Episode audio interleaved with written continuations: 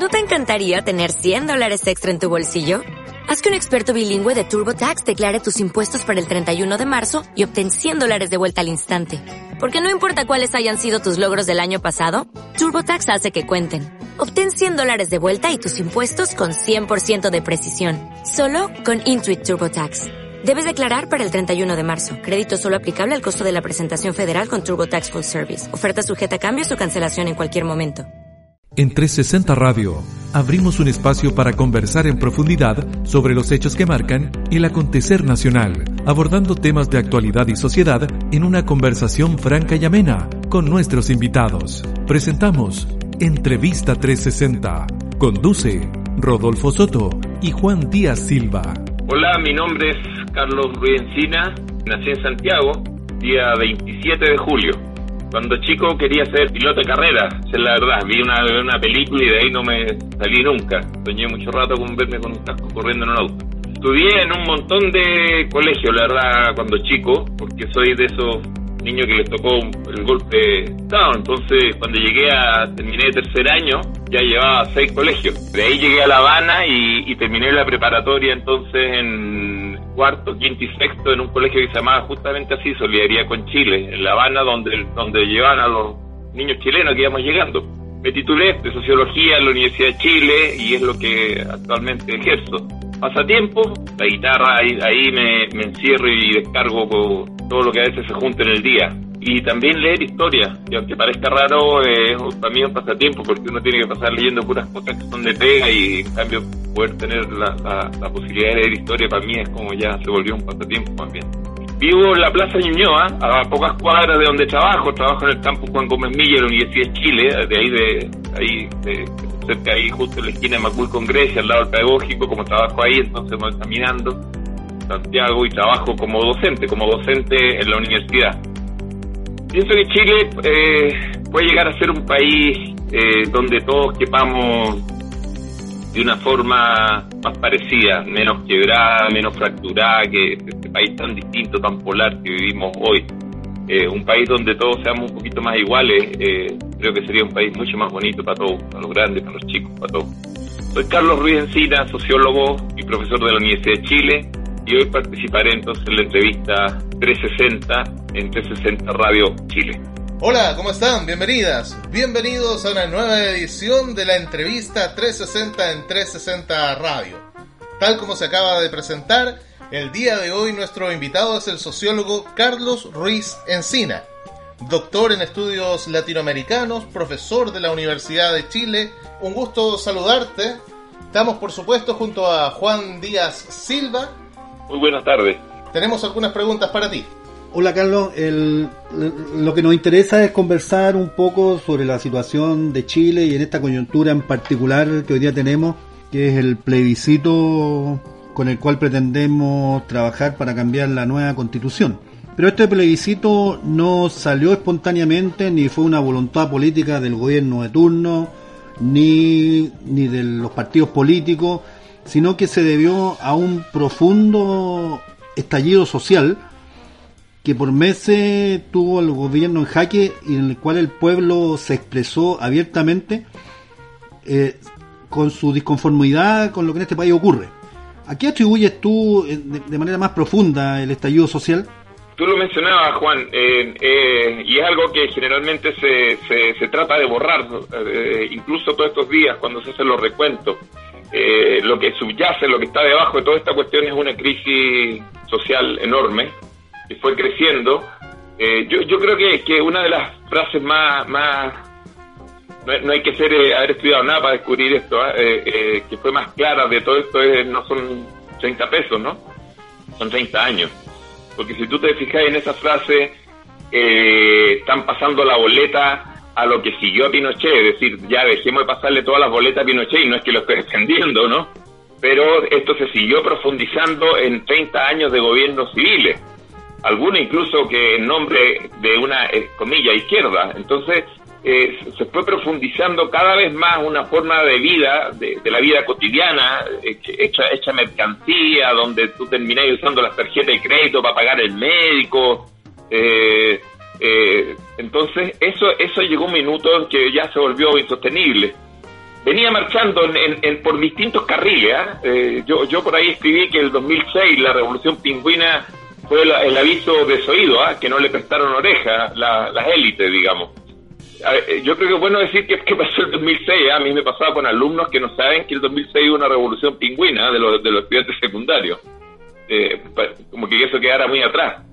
Eh, y acuérdate que ahí ya por primera vez, eh, bueno, tú mismo que conoces Historia Pachá, ya, ya las movilizaciones dejaron de contarse en 20.000 o 30.000 y pasaron a ser arriba de 800, 900 mil y después ya se vinieron ya la, de los subcontratistas, los movimientos medioambientales, Aysén, la guerra del gas en, Magallanes, eh, después vino Freirina, vino, fin, vinieron la, la, lucha por las libertades sexuales, los movimientos feministas, las pensiones, el millón y medio de gente marchando por las pensiones. Ya ahí vino todo corriendo por distintas canaletas. Entonces el 18 de octubre del año pasado, el 2019, yo creo que ahí todo, terminó de armarse en un solo mare magma, digamos, donde se juntó todo, donde no había una sola demanda puntual concreta, sino que era todo.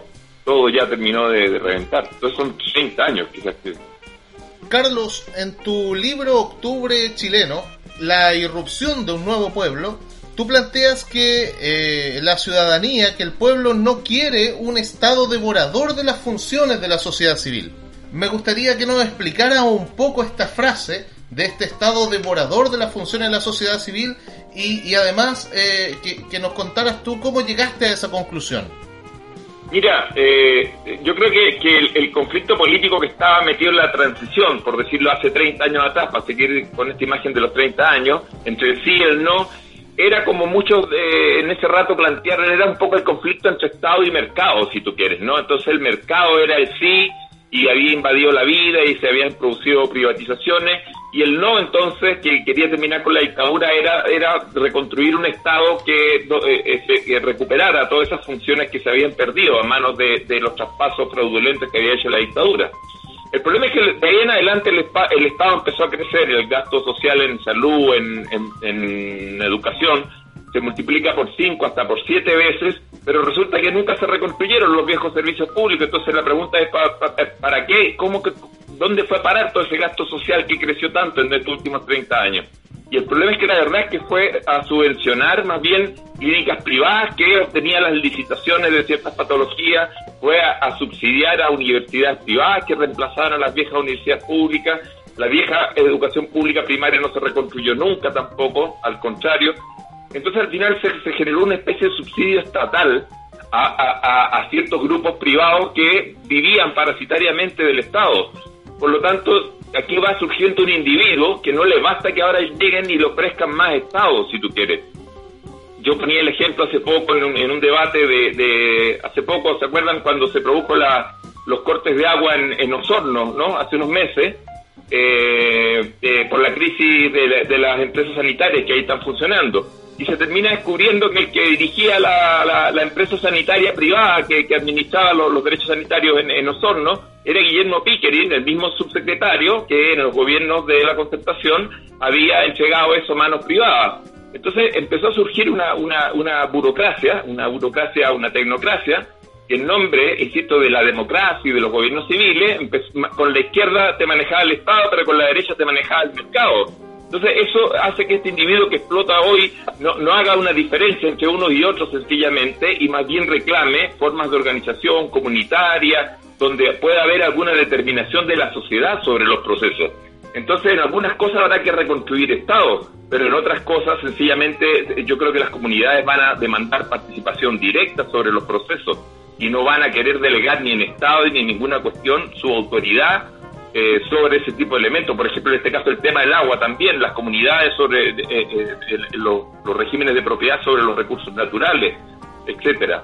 eso me parece a mí que hoy obliga a, a, plantearse una sociedad que es mucho más activa, que va a ser mucho más demandante, más informada, más solidaria que, va a reclamar su participación directa con formas de organización eh, sobre ese proceso.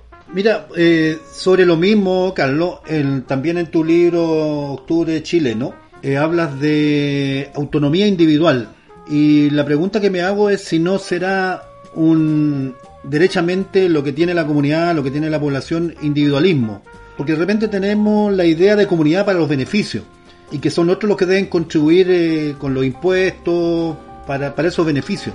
Pero, por ejemplo, eh, cuando salimos a la calle por el tema no más FP y planteamos que hay que hacer un fondo solidario para darles pensiones, buenas pensiones a todos, la, mayoría de la gente está porque el, el, dinero que se recolecte de esa manera vaya a su fondo de capitalización individual y no al tema colectivo.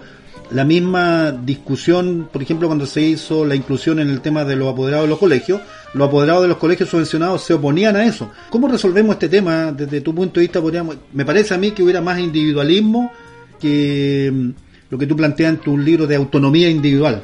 ¿Cómo definimos eso o cómo salimos Mira, de aquí para adelante? Eh, sí, el, eh, yo creo que va en línea con lo, que, con lo justamente con lo que estábamos hablando antes. Eh, yo creo que este es un individuo que a la, que a la misma vez que te demanda eh, derechos sociales universales, lo cual podría ser más protección estatal sobre algunas esferas, en otras te demanda más autonomía individual. Eh, eso es cierto. Eh, a ver, yo creo que en algunas cosas puede haber individualismo, pero creo yo yo veo difícil que nos sigamos reduciendo a esa imagen un poco más clásica del individualismo, digamos, de una crítica moral, yo creo, de una izquierda que ya no, como que no vea este nuevo individuo que surgió en este tiempo. Este es un individuo que ha sido sometido, por supuesto, a, a un proceso de individualización forzada, ¿no? Eh, es lo que los neoliberales llaman un régimen de responsabilidad individual, es decir, cada uno va a tener lo que sencillamente sea capaz de obtener en un régimen de competencia. Después eh, la protesta viene en gran parte por decir, oye, ¿sabes qué pasa? No habían esas condiciones eh, equilibradas de competencia, hay algunos que aquí que, que tienen ventajas eh, elitarias en ciertos colegios, en ciertas cuestiones que al final ni compiten, etcétera. Eso, eso, eso es una parte del reclamo pero también es un individuo que, ojo, que va a reclamar, por ejemplo, un nivel de libertades, por ejemplo, libertad sexual, etcétera. Eh, el, feminismo también ha avanzado mucho en esto, de introducir un sistema de, de, ideales de libertad que yo creo que tensionan mucho a los viejos idearios de izquierda. Me quiero meter un poco en el fondo del problema, o sea, para, yo creo que en el siglo XX, en gran parte, desde la izquierda, y un poco haciéndonos responsable de eso, aunque no hay uno no era tan protagónico, pero de todas maneras digamos que venimos de esa cultura, eh, el, la libertad eh, del individuo era algo que se pagaba un poco en, eh, el costo que se pagaba en nombre para la igualdad. ¿No? Tú renunciabas a cierta libertad, o incluso a veces en los procesos socialistas europeos, por ejemplo, se, se renunciaba fuertemente a la libertad y se vivía, y la igualdad se entendía como una socialización forzada yo creo que hoy es imposible lidiar con eso con los individuos. Los jóvenes les gusta eh, tener mucho espacio propio para las cuestiones. O sea, hoy surgió un individuo que incorporó otro tipo de libertades. Ahí donde el neoliberalismo se muerde de la propia cola, porque además te generó una especie de ideario de libertad que era básicamente reducido a una libertad mercantil. Pero el individuo terminó eh, inundando esa cuestión con, con espectros de libertades culturales, en los cuales yo creo que en muchos aspectos no quiere que el Estado se le meta en su vida. Ahora, yendo en particular a lo, al tema de, yo yo no quiero con esto borrar que, que, no exista el problema del individualismo, no, no quiero decir que sea eso, pero insisto, yo, yo creo que por ejemplo el registro que hacía un colega, por ejemplo Tomás Mulián, que es muy fuerte el, el interpretación que él hace en los años 90, que yo creo que era más o menos ajustada en ese momento, con el tema del crédito, que decía profundiza el, individualismo y es un crédito que apunta más bien al consumo, etcétera. Bueno, eh, ya, pero el neoliberalismo se siguió profundizando, como decíamos al principio, eh, con estos apellidos civiles, ¿ah? ahora de, la concertación, ya, ya no era la derecha, que no le dejaba hacer transformaciones, sino que la, lo fueron profundizando ellos, y hoy terminamos con el crédito convertido en una especie de extensión del salario. O sea, el crédito hoy terminó cumpliendo funciones de reemplazo de la vieja protección social. La tarjeta hoy se utiliza Mira, eh, estábamos mirando recién, preparando para estas cuestiones de, lo, de, los trabajos constituyentes que vienen para adelante, entre el 2018 y 2019, entre, entre, 78 y 79, entre 77 y 78%, disculpa, 77 y 78% de las causas que hay en los tribunales civiles, de justicia civil, son por deuda. Pero por deudas que no son de consumo, sino que son de eh, educación, de salud, de vivienda. Eh, eh, entonces, claro, eh, aquí aparece eh, el crédito con un cambio de función completamente, en términos culturales, completamente distinto a aquel que se tenía registro en los años 90, cuando se hablaba del ciudadano creditar, etcétera, y se le culpaba un poco por ir al mall, digamos. Hoy no, yo creo que hoy tienes un tipo de individuo que no ve ninguna contradicción entre su rebeldía entre entrar en un mall y salir a la protesta. Entonces, hoy yo creo que estamos lidiando con, con, con bueno, tú quieres poner una vieja jerga con una nueva estructura de clase que se terminó transformando en todo este tiempo y que está dando lugar a un nuevo pueblo que tiene otros códigos de moverse y que ya no es el pueblo del, del, siglo XX, de la, de la vieja clase obrera industrial, de la vieja clase media, esa que es funcionaria del Estado, etcétera, sino que hoy, por ejemplo, el, el profesional de hoy, eh, mira, tenemos, tenemos eh, casi un millón cuatrocientos mil estudiantes en la educación superior. Bueno, ahora con la pandemia todo esto ha cambiado, pero en un país de 17 millones de habitantes, una proporción gigantesca. O sea, como eso se volvió negocio, se volvió negocio desatado. Ya a esos profesionales no podemos decirles clase media como se les decía hace 50 años, porque no tienen la misma certidumbre ni, la, ni el mismo eh, condición social que se podía tener hace 50 años. Hoy forman parte de una mochila de endeudados, etcétera, que excede a muy distintos mercados de profesionales. Eso ya no es clase media. Entonces también en eso, todas esas imágenes creo que hay que sacárnoslas de la cabeza. O sea, el neoliberalismo primero no construyó nuevas clases medias, como dijo ese oasis es falso, y segundo además destruyó a las antiguas. Entonces creó en el centro a toda esta imagen de, de, una, yo siempre digo, de una zona gris enorme, y el otro es el trabajador, que el trabajador ya no tiene su jornada tradicional y de que después hablan a la sirena y, y, y, termina su jornada y se va para la casa, es ese trabajador de aquella industria, sino que es un trabajador nómada ¿ah? que, que, da vuelta en el, en el año por 18, 20, 25 empleos distintos, ¿eh? Ya no es dependiente o independiente, puede ser las dos cosas, en la mañana una cosa y en la tarde otra, entonces eh, se, desplaza como un trabajador nómade que empieza a encontrar identidad en otro proceso y en esta masa, más bien. Eh, y por eso también desborda a los viejos sindicatos. Si te fijas en lo que está ahí en octubre, primero, no están las banderas de ningún tipo de partido político delante, eso ya lo hemos dicho, no hay oradores. Está la bandera chilena de luto y la bandera mapuche como bandera genérica, pero por otro lado tampoco están las viejas organizaciones sociales eh, que, ese tipo de desigualdad existen todavía y representan algunos sectores sociales, pero por otro lado aparece más bien esta, esta enorme masa anónima que lo que hace es demandar reconocimiento con su cartel. Siempre en la mano, ¿no? el individuo siempre con su cartel, esa era su bandera, y, ahí está toda la lista rayado fantástico, ¿no? Desde la gente que ponía, ¿no? Ahora, todo esto que se conquista con, a un costo social, ustedes lo saben, ¿no? Muy alto, digamos, ¿no? Y entonces lo que termina otorgando este, este Parlamento, eso se nos quedó votado de la primera pregunta, es, por supuesto, es una concesión, entre comillas, de un Parlamento que está siendo asediado por el pueblo, ¿no? Esto no fue un regalo y con todo lo imperfecto que sea y que haya que seguir tratando de agarrarlo y arreglarlo y enderezarlo, esto no, no, no fue una cosa ni que se le ocurrió a Piñera ni que se le ocurrió al sistema de partidos, sencillamente, sino que fue básicamente un parlamento asediado por una revuelta eh, social, eh, la más grande que hemos tenido en la última década. Carlos, tú aquí en, en, tu análisis, en este análisis que acabas de hacer, planteas que hoy día la estructura del pueblo, la estructura de las relaciones entre las personas es muy distinta hace 30, 40 años. Y nosotros que crecimos leyendo El Capital o leyendo el Manifiesto Comunista o los libros de Marx y Engels, tenemos, nos podemos preguntar hoy día, con la estructura social, política y de clases que tenemos, ¿es aplicable el marxismo? El, marxismo sigue apuntando a la idea básica de la explotación, eh, el marxismo de Marx, digamos, ¿no? ¿Ah? El marxismo originario, eh, esa cuota de, tu trabajo que al final te la apropiaba el capitalista, por poner el término muy, muy, muy básico, digamos, para no meternos en, mucho enredo, ¿no? Eh, en, función de lo que era tu jornada. Y por lo tanto, entonces había una especie de plus, de plus trabajo que él se lo apropiaba y esa era la ganancia, el capital. Eh, esa forma clásica de explotación hoy, por supuesto, que sigue operando pero yo creo que el capitalismo avanzó eh, en creando una cantidad de formas nuevas de explotación que desbordan, pero con creces, y eso no lo niega, sino que al contrario, yo creo que lo multiplica. Eh, por ejemplo, el otro día lo discutíamos, bueno, cuando estás poniendo con la gente no más FP, eh, el, ¿qué, son las pensiones? Las pensiones es una retención que te genera a ti de un 10% obligado, más encima, ¿eh? paréntesis, en nombre de la libertad del mercado te obligan, pero es una especie de salario diferido porque se te va a devolver más adelante, supuestamente en pensiones, etcétera.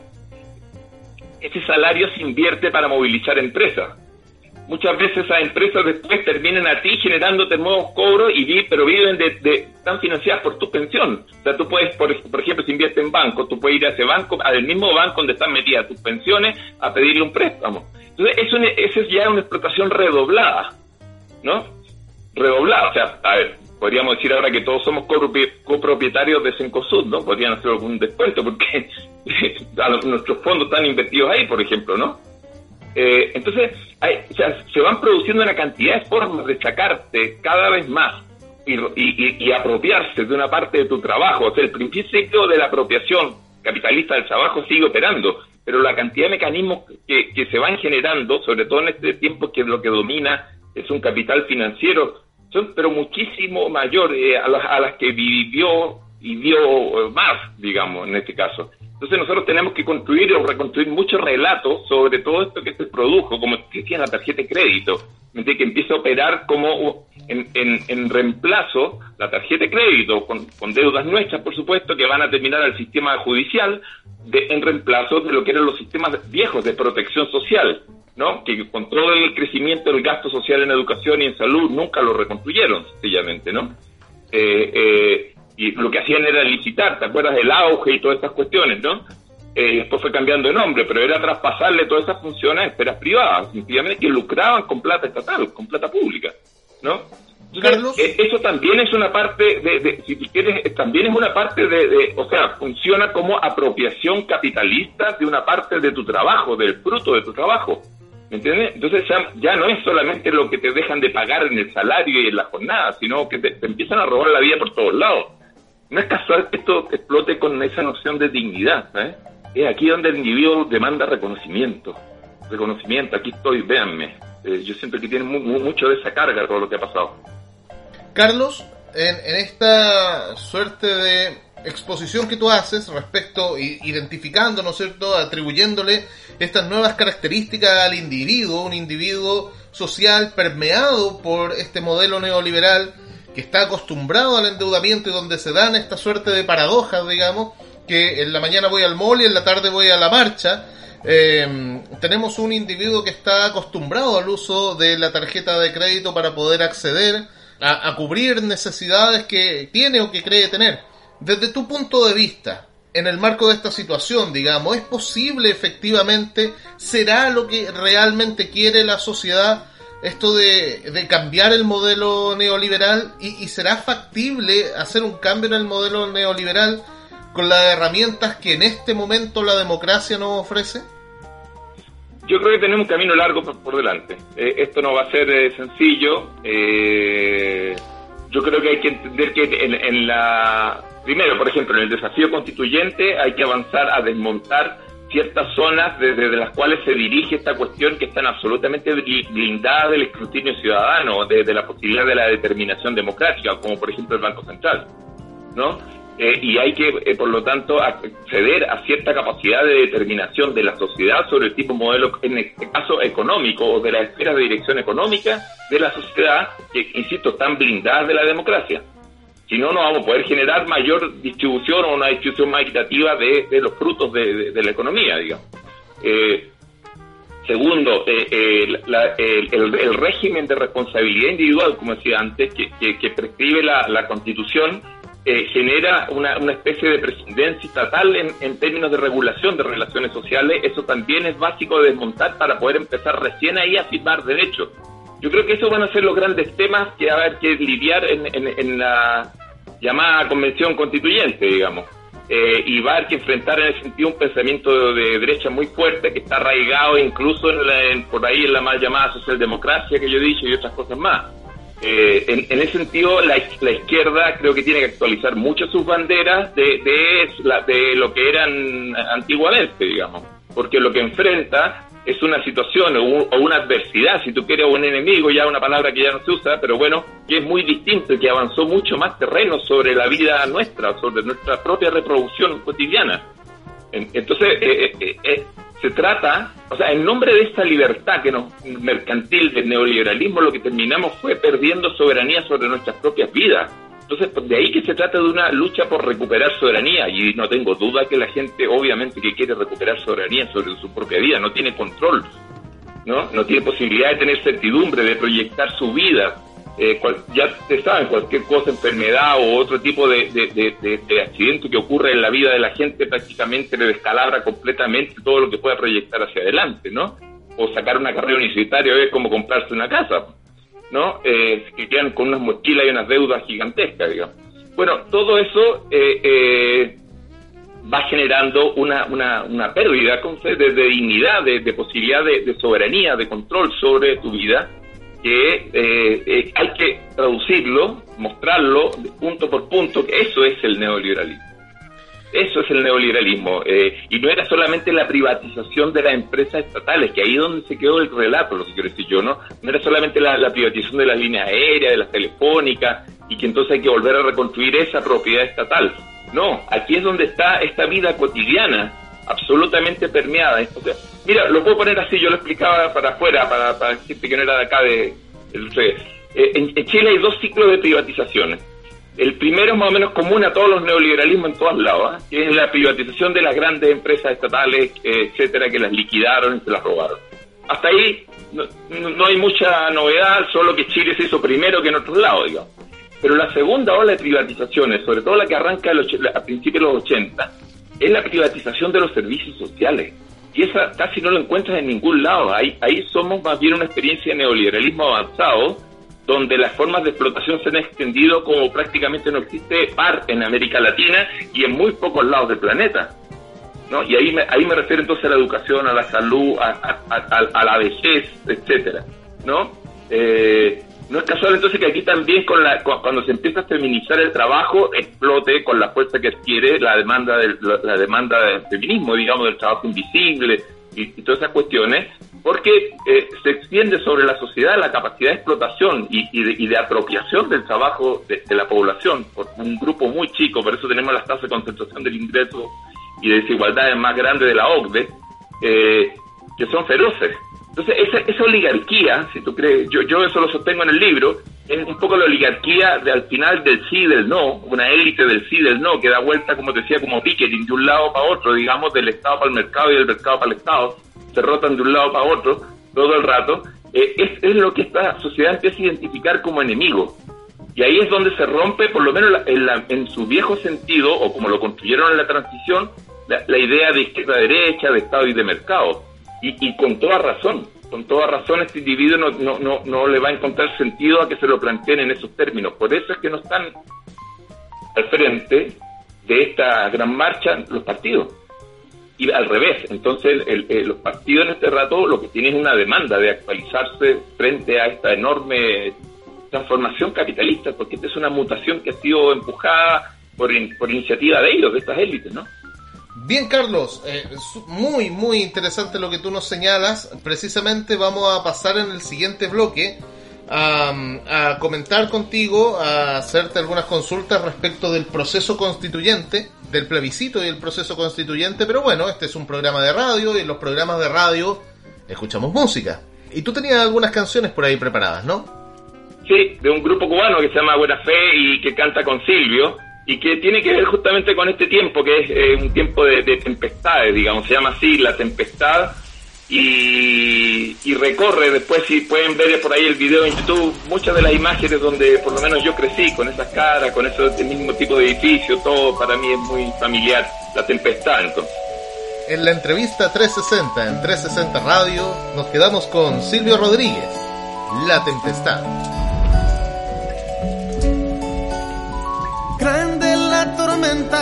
No se anime a acampar. En el suelo están los troncos más severos.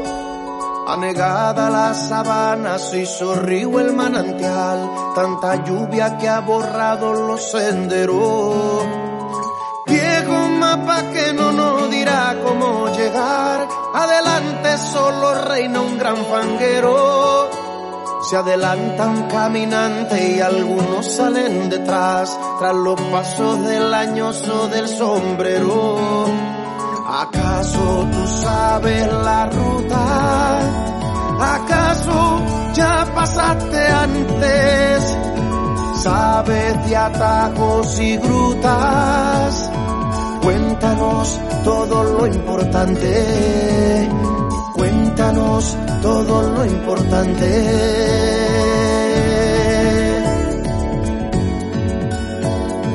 Cuéntanos todo lo que sabes.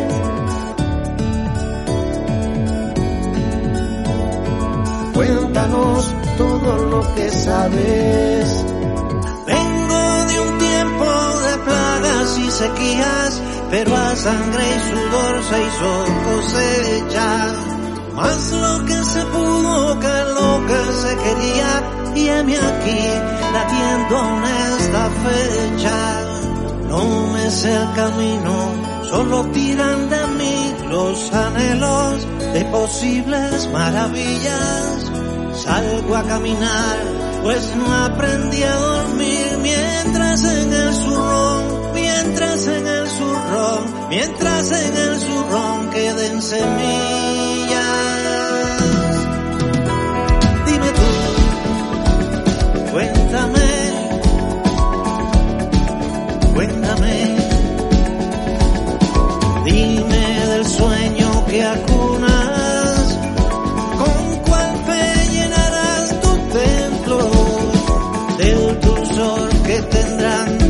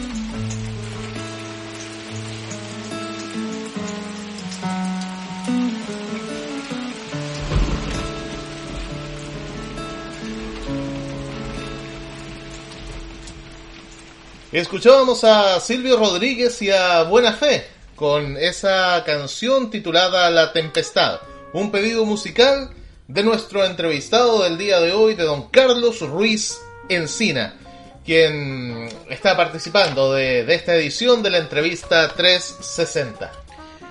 Te quiero hacer una pregunta antes de entrar de lleno al tema, tema de la nueva constitución.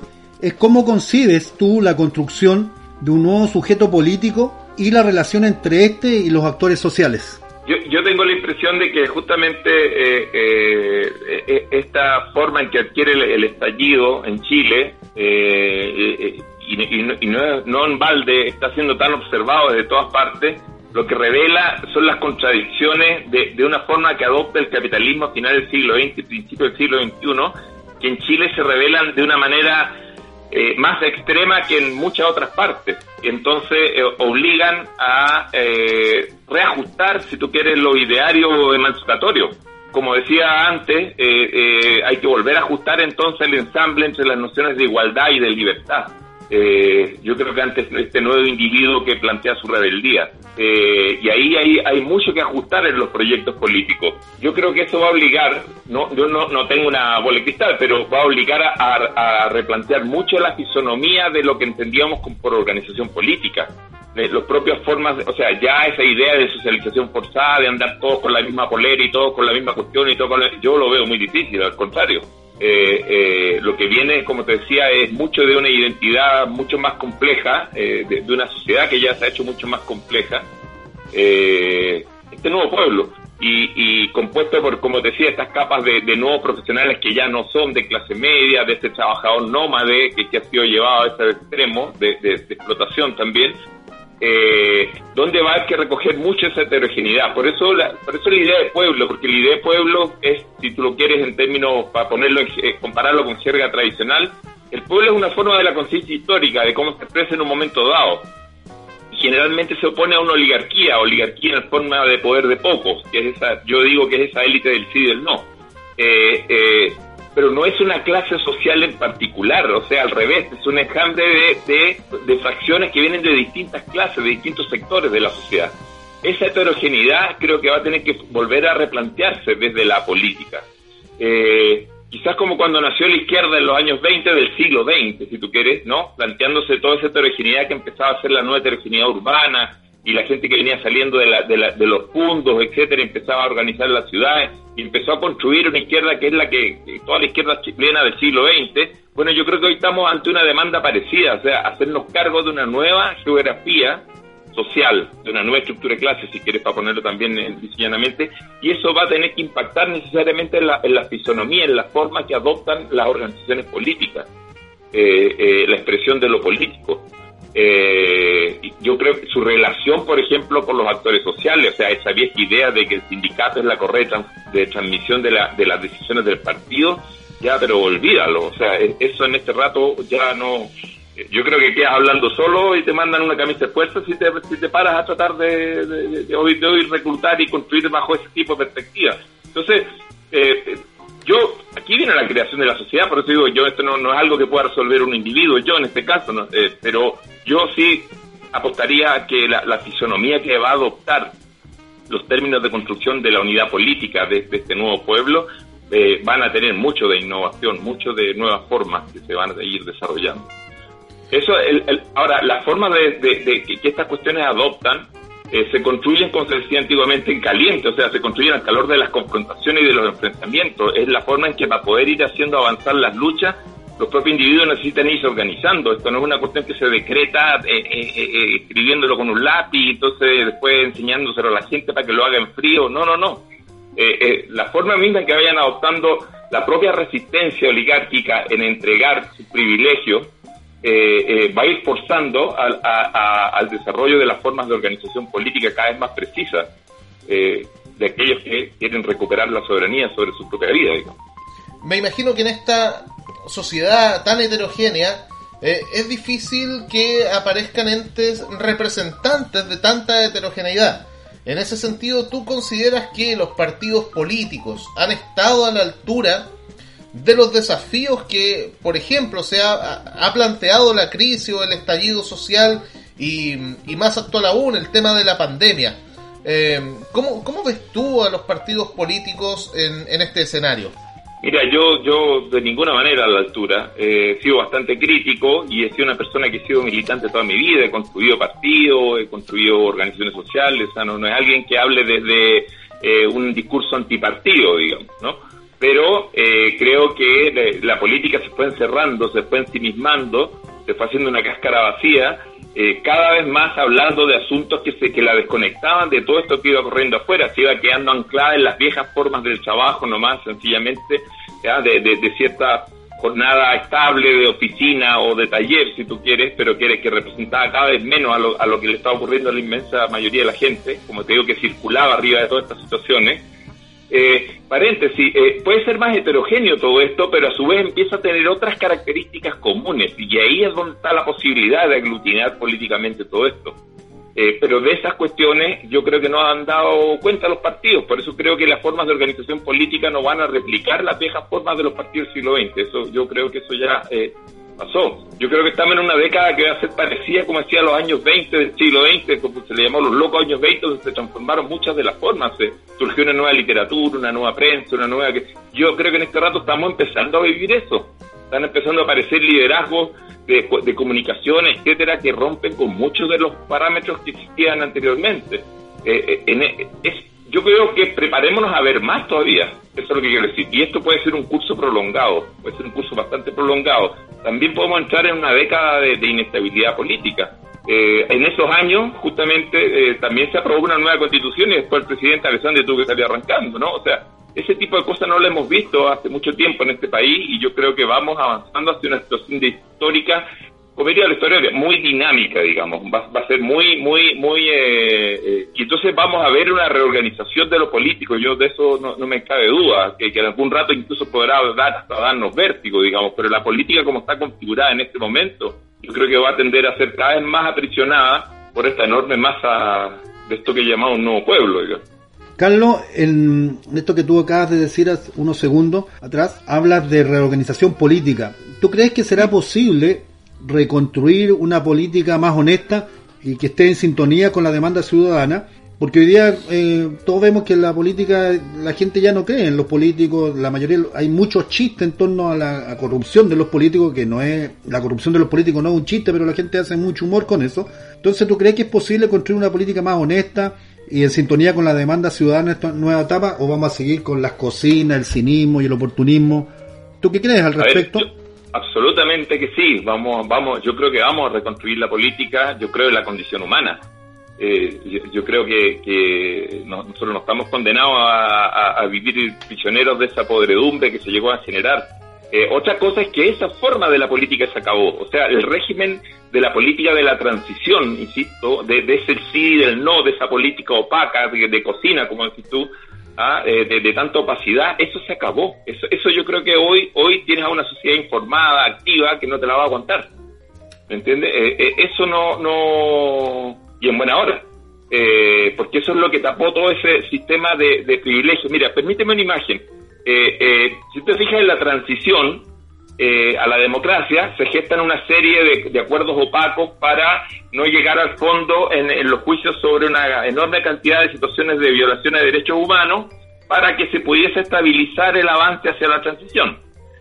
No es el minuto ahora de volverme hacia allá atrás, si eso estuvo bien, mal hecho, lo que tú quieres, ya. Pero, lo que me importa sacar de esa situación que, que conocimos como impunidad es que fue generando si usted fija, toda una estructura de impunidad elitaria que, que se empezó a extender a otro tipo de élites, no solo, no solo a los milicos que habían violado los derechos humanos y que les daban ciertos privilegios, o que no los tocaban, o que, el Poder Judicial no podía investigar, sino que después se fue extendiendo a las élites eclesiásticas, a las élites empresariales, a la propia élite política, se fue generando un sistema muy oscuro de financiamiento de la política, entonces tú tienes ahí a, no sé, pues, a, a, a, Meo, a Marco Enrique Ominami, o a Carolina Roao, a Julio Rossi, que andan en el avión con Ponce Lerú, ¿no? O sea, un financiamiento de la política de, de, de, viejos eh, pinochetistas que se metían absolutamente en, lo, en el mundo de llamado, mal llamado progresismo, digamos, ¿no? Eh, eh, era transversal el asunto sencillamente. Después me dicen que las boletas son ideológicamente eh, y empiezan con la discusión de que si la boleta está bien hecha, está mal hecha. A mí no me importa el juicio legal que puede haber sobre eso, el comentario. Yo digo que como mi, con todo mi derecho ciudadano hago un juicio político. ¿Qué hacías tú en el avión con ese gallo, digamos, no?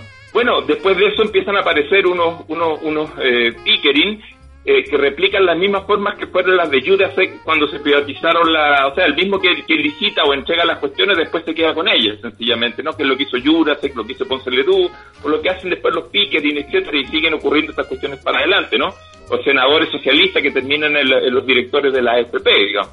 Bueno, e, eso, eso, e, esa forma de la política, yo creo que no tiene posibilidad de restauración, no tiene posibilidad de restauración. O sea, eh, y al contrario, mientras más persistan en intentar restablecerla, vamos a tener más, más costo social, vamos a tener más revuelta, eh, eh, porque yo tengo la intuición de que esto no tiene, no tiene, no tiene vuelta atrás, no tiene vuelta atrás de ningún modo. Entonces ahí es donde creo que las, las expresiones políticas que intenten hacerse cargo de esto tienen que apostar a una refundación y a una reorganización de las alianzas y todo fundamental. En este rato, si te fijas, vamos a una situación constituyente y la izquierda no es capaz de articularse. Referente a lo mismo que tú señalas, hay una expectativa en la sociedad que se relaciona, por ejemplo, con esto de que la discusión de una posible constitución iban a haber espacio para independientes, los cuales iban a ser representativos de los distintos sectores de la, de la sociedad. Sin embargo, la política partidista en este acuerdo por la paz, eh, que, que se realiza en noviembre, diciembre del año pasado, establece un nulo espacio en general a las voces independientes, ya que son los mismos partidos políticos los que van a posicionar a quienes ellos, en su interna, definan como candidato a constituyente. ¿No es acaso eso una muestra más de el engaño a la ciudadanía de utilizar las demandas ciudadanas para poner intereses partidistas o intereses particulares en una especie de plebiscito, digamos, donde pareciera que, que las cosas ya están previamente amarradas y que efectivamente lo que la ciudadanía quiere cambiar o quiere que efectivamente cambie no va a ocurrir de la manera que la expectativa generó, digamos. Pero déjame ponderar dos cosas ahí, como te diría, so, sí, no. Eh, o sea, estoy de acuerdo contigo. Eh, eh, la, la, idea de que aquí se podía expresar la ciudadanía directamente termina siendo en gran medida manipulada y, se em, empieza a, operar más bien de una manera con mucha determinación desde las burocracias partidarias que empiezan a ubicar más bien a su gente dentro de los espacios y hacen dificultan mucho la, apertura, incluso hacia las propias coordinadoras sociales que, fueron, que lucharon mucho por este proceso, etcétera, pero también a todo tipo de figura independiente. Eh, ahora, eso primero, estoy de acuerdo contigo. Eh, por ahí va el, sí a la respuesta, digamos. Ahora, lo que yo creo es que eso no es razón. Entonces sí, porque yo se lo discutí hace poco, con me invitaban a hablar de una asamblea de, de, vecinal ahí en Concepción. Eh, esto no es razón para restarse de lo que está pasando. Es decir, porque también está el argumento de que, ah, ya, no me dan más garantías, entonces todo es traición, entonces no me muevo. A mí me preocupa esa otra lectura, porque, a ver, entendámoslo así, quienes dominan nunca te van a dar garantías para que tú les quites la dominación. Si tú estás esperando que alguna vez te den todas las garantías listas para que tú entonces puedas ir con el tipo que te domina a quitarle el cetro con el cual te, ejerce esa dominación, no sé, es, una película de Disneylandia, digamos, ¿no? Las va a defender, las va a tratar de torcer todo el rato. Entonces yo tengo la impresión de que aquí se abrió, se resquebrajó un pedazo, un no se abrió toda esa puerta fantástica como dicen, no, y vamos a ir con un lápiz y vamos a cambiar el mundo, tampoco es cierto, esto ha costado muchos muertos, hay más de 2.500 eh, personas detenidas sin ser procesadas todavía, etcétera, o sea, estamos parados arriba de un volcán. Pero yo creo que se, logró resquebrajar una puerta con un montón de imperfecciones, ahí se metió un tobillo, si tú querés, están tratando de cerrar esa cuestión para que no haya exceso, tenemos la pata morada mientras la están tratando, pero hay que terminar de meter el muslo, la cadera, el hombro y terminar de abrir esa cuestión. Y eso, eso en, la historia humana siempre han sido relaciones sociales de fuerza. Entonces, a mí me parece que, por el contrario, en, en ningún caso hay que desmovilizarse, esperar que vayan a darse garantías, todo abren un poco la puerta y inmediatamente la tratan de cerrar o de desvirtuar, la, le, cambian de color, la pintan de otro modo. Eh, eh, eso va a estar todo el rato corriendo. Por eso me parece que es importante eh, tener una estrategia común para abordar la dimensión constituyente, buscando, identificando ciertos nudos que permitan abrir un curso de transformaciones que, insisto, no va a ser, no va a ser corto no podemos llegar al proceso constituyente, por ejemplo, con una lista de supermercado de demanda, porque, porque e, ese no es el espacio para resolverlo. Eh, no sé, el otro día me decían impuestos a los super ricos, ya, pero tú, no vas a ir a una discusión constituyente por una reforma tributaria.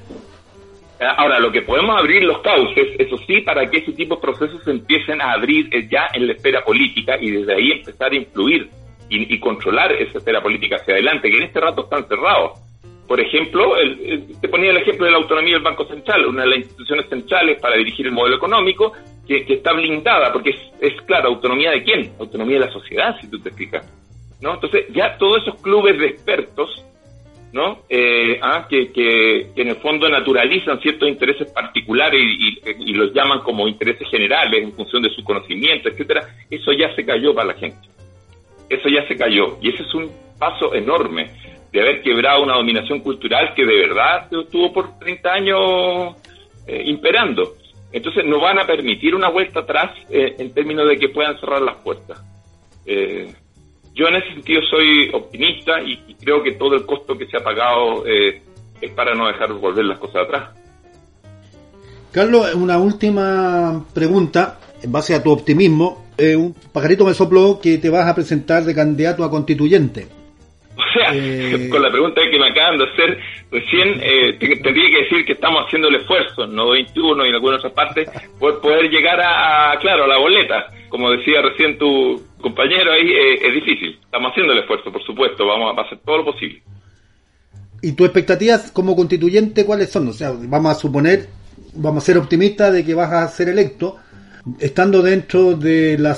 A mí me gusta igual la palabra asamblea constituyente si ojalá llegaras a estar y seamos optimistas de que vas a estar en la Asamblea Constituyente, ¿cuál sería tu aporte? En, eh, ¿Cómo te planteas bueno, estar uno, en la Asamblea? Uno tenía ciertas líneas concretas, como te decía, de, quebrar algunos cerrojos que manejan, eh, que permiten un control muy elitista con estos disfrazados de expertos que terminan manejando y controlando la economía, ¿ya? Y los regímenes de propiedad y todo ese tipo de cuestiones. Pero sobre todo yo creo que hay otro problema más, que es más bien de estrategia, si tú quieres. Porque todos los otros son los puntos concretos, ya los, los, puntos a los cuales que habría que atacar, como yo te decía, terminar con un régimen de responsabilidad eh, social individual que permite entonces habilitar recién la construcción de un sistema de derechos sobre muchos elementos, digamos, en y que sean derechos sociales, porque la, figura de, de la reproducción individualizada lo niega constitucionalmente. Pero bueno, pero más allá de los temas concretos, me parece que hay otro problema estratégico que es fundamental, que es, una vez llegando ahí, sentado, hay que coordinar a un grupo de personas para centrarnos en, una pelea en no más de 5, 7 nudos que permitan abrir, abrir los procesos. Eh, porque si nos dispersamos, como te digo, en una lista mercado de cosas de toda... la lista de injusticia y capitalismo ya la conocemos y son, ya, ya, ya nos falta papel para seguir escribiendo. Entonces tenemos que ver por dónde le entramos a esta cuestión porque desmantelar un sistema neoliberal que ya va a cumplir casi medio siglo, o sea, si tú, te, tú echas a correr el reloj desde los Chicago Boys desembarcan en, el gobierno de la Junta Militar, en la, en el aparato económico me refiero, y desplazan a los neodesarrollistas, como se llamaban en ese tiempo, el año 75. O sea, vamos para 46 años, de, vamos para 50 años ya prácticamente, eso no, en ninguna parte del mundo. Eh, eh, ¿Cómo desmontar esto? ¿Cómo desmontar esta cuestión? Que, en algún rato pensamos que era una cuestión como de excepción y ya es más largo que el periodo histórico anterior. Ya esto, llevamos más tiempo en esta variante de capitalismo que lo que duró la anterior, que era la industrialización sustitutiva, digamos, estatal. Entonces, eh, ha marcado más la historia de Chile esta cuestión que la anterior. No vamos a llegar y desmontarla en cuatro. Entonces, para eso exige, de alguna manera, ponernos de acuerdo para generar alguna estrategia de concentrarnos en algunos puntos de esa gran muralla por donde empezar a poner y concentrar digamos, el poder de fuego para poder abrir por ahí las grietas donde se empieza a meter esto. De lo contrario, nos vamos a dispersar en un montón de buenas intenciones y podemos quedar, eh, eso sí, haciendo una pega testimonial que yo creo que toda esta movilización y todos estos costos de ninguna manera se merecen. Por el contrario, o sea, tendríamos una enorme eh, responsabilidad si llegamos ahí. O a mí me parece que una de las cuestiones es justamente coordinar un, grupo que se plantea eh, elaborar eh, elementos concretos de estrategia eh, eh, antineoliberal en, en, en, el, en el escenario constituyente. Yo creo que eso más hay que operarlo, ojo, afuera, con discusiones que tienen que apuntar a medidas inmediatas respecto a, a otro tipo de respuestas, sobre todo más que se agilizan y quizás se, apuran, no, no lo tocamos esto con el tema de la pandemia, que vuelven una nueva pobreza, vuelven otras formas, etcétera, ¿no? un Fogape capturado por los bancos, en fin, de la pyme, un montón de otros elementos que, que, hay que evitar que se concentren allá como sobre demandas de expectativas, porque si no también eso se va a volver una locura. Y en ese sentido quien puede ganar más bien son ellos, porque si tú te fijas, la, pega de ellos es defender lo que hay nomás, pero si no tienen que inventar nada. Eh, yo creo que en ese sentido apareció, no lo hemos comentado tampoco, ¿ah? Pero apareció una especie de derecha astuta, ¿ah? eh, Longueira, Lavín, por decirlo de alguna manera, que dijo, ¿saben qué? Chalper y otros más, no sigamos en contra de esto porque esta cuestión nos va a, atropellar a todos, mejor apostemos a meternos dentro de ella y a, quebrarla dentro y a intentar ahí volver a reconstruir negocios elitarios, etcétera, etcétera. Y entonces ahí empezaron porque son, ustedes han visto, ¿no? Ahora, ahora ellos son socialdemócratas, hasta hasta el jefe de la patronal, Sutil es socialdemócrata, ahora Mahoma es socialdemócrata. Y No, Mahoma. y Cas va a votar por la Asamblea Constituyente. Cas va a Claro. votar por la Asamblea Constituyente. Y entonces meterse adentro, claro, a- y no y no a jugar a, a oponerse, a rechazarla, porque ya se dan cuenta que no la pueden parar. Entonces ahí vamos a enfrentar es- esa, esa pelea adentro. Entonces hay, hay que de alguna manera preparar un- un- un- un- una, estrategia para abordar esa cuestión. Eh, con los que, por supuesto, con la gente que está en esa parada. Hemos conversado en la entrevista 360 con el sociólogo Carlos Ruiz Encina, nuestro invitado del día de hoy. Queremos agradecerte, Carlos, tu disposición, las interesantes respuestas y reflexiones que nos entregaste. Tú editaste un libro que se titula Octubre Chileno. ¿Dónde se puede obtener este libro? Eh, tiene varios formatos, o sea, me imagino que las librerías que ya están abiertas, que no son todas en todo caso, en eso es para la versión impresa, para los que todavía leemos papel con, con tinta. Eh, pero en versiones más baratas circula con muchos sistemas, se, se, puede adquirir eh, online, de estos eh, en formato digital. Y ahí depende, entiendo que el precio, yo no manejo mucho eso, ¿ah? pero depende del aparato que tú tengas, digamos, ¿ah? si, si, eh, si es para PC, si es para esto, para lo otro, pero ahí, ahí cuesta la mitad. Octubre Chileno, la irrupción de un nuevo pueblo. Carlos, nos despedimos con música. Es una canción de Juan Gabriel, se llama Hasta que te conocí, porque es una versión, la de cuando Juan Gabriel la, la canta en el Palacio de Bellas Artes, y yo tuve la, escucha, la tremenda alegría, esa y la emoción de estar ahí. Yo estaba ahí en México en ese rato, vivía ahí, y me parece que marca una cuestión que choca mucho contra esta sociedad que es tan fracturada, la sociedad chilena tan apartheid, donde jamás en ninguna parte la cultura popular, así a través de una figura, podría llegar a los espacios de las bellas artes, digamos. Entonces me parece que eso es lo, lo lindo que tenía ese proceso mexicano y que creo que al revés estamos aquí ya dando vueltas a las cosas para que ese tipo de cosas empiecen a suceder en Chile. Entonces encuentro que tiene esa cuestión emocionante, esta figura de Juan Gabriel cantando en el Palacio de Bellas Artes. Gracias, Carlos. Nos vamos con Juan Gabriel. Hasta que te conocí. Esto fue la entrevista 360 en 360 Radio.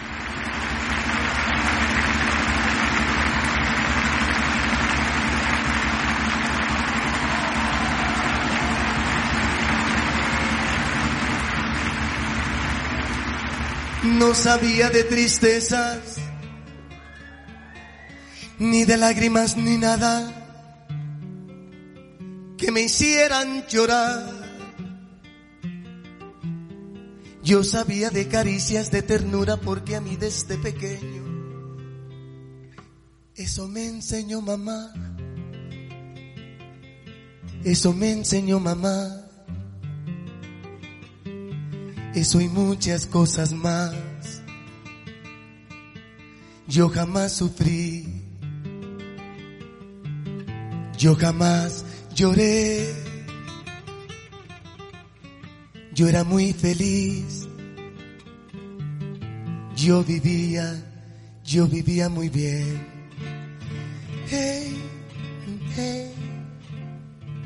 Yo vivía tan distinto, algo hermoso, algo divino, lleno de felicidad. Yo sabía de alegrías, la belleza de la vida, pero no de soledad, pero no de soledad. De eso y muchas cosas más.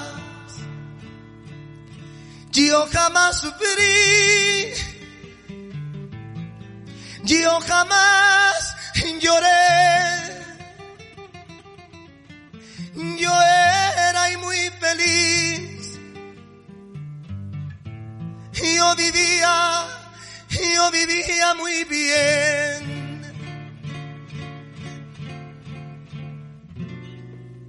Hasta que, hasta que te conocí. Vi la vida con dolor. No te miento, fui feliz aunque con muy poco amor. Y muy tarde comprendí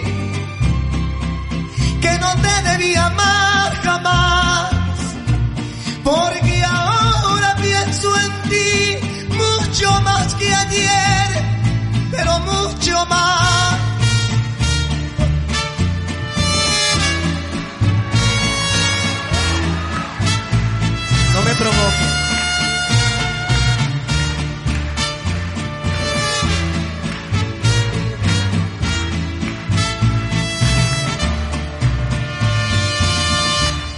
Hasta que te conocí, comencé a vivir la vida con dolor. No te miento, fui feliz, aunque con muy poco amor. Y muy tarde comprendí que no te debía amar,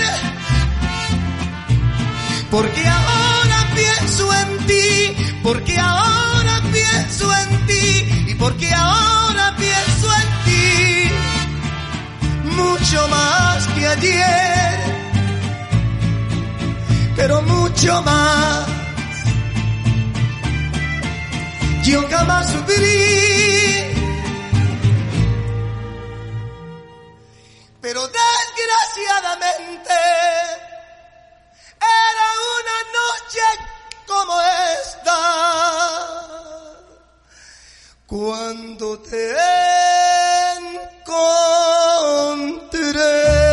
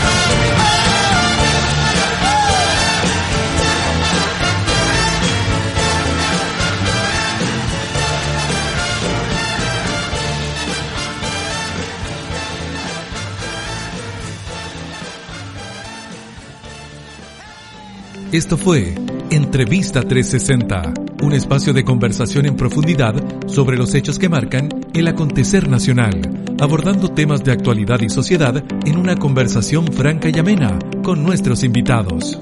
Entrevista 360 es una presentación de 360 Radio.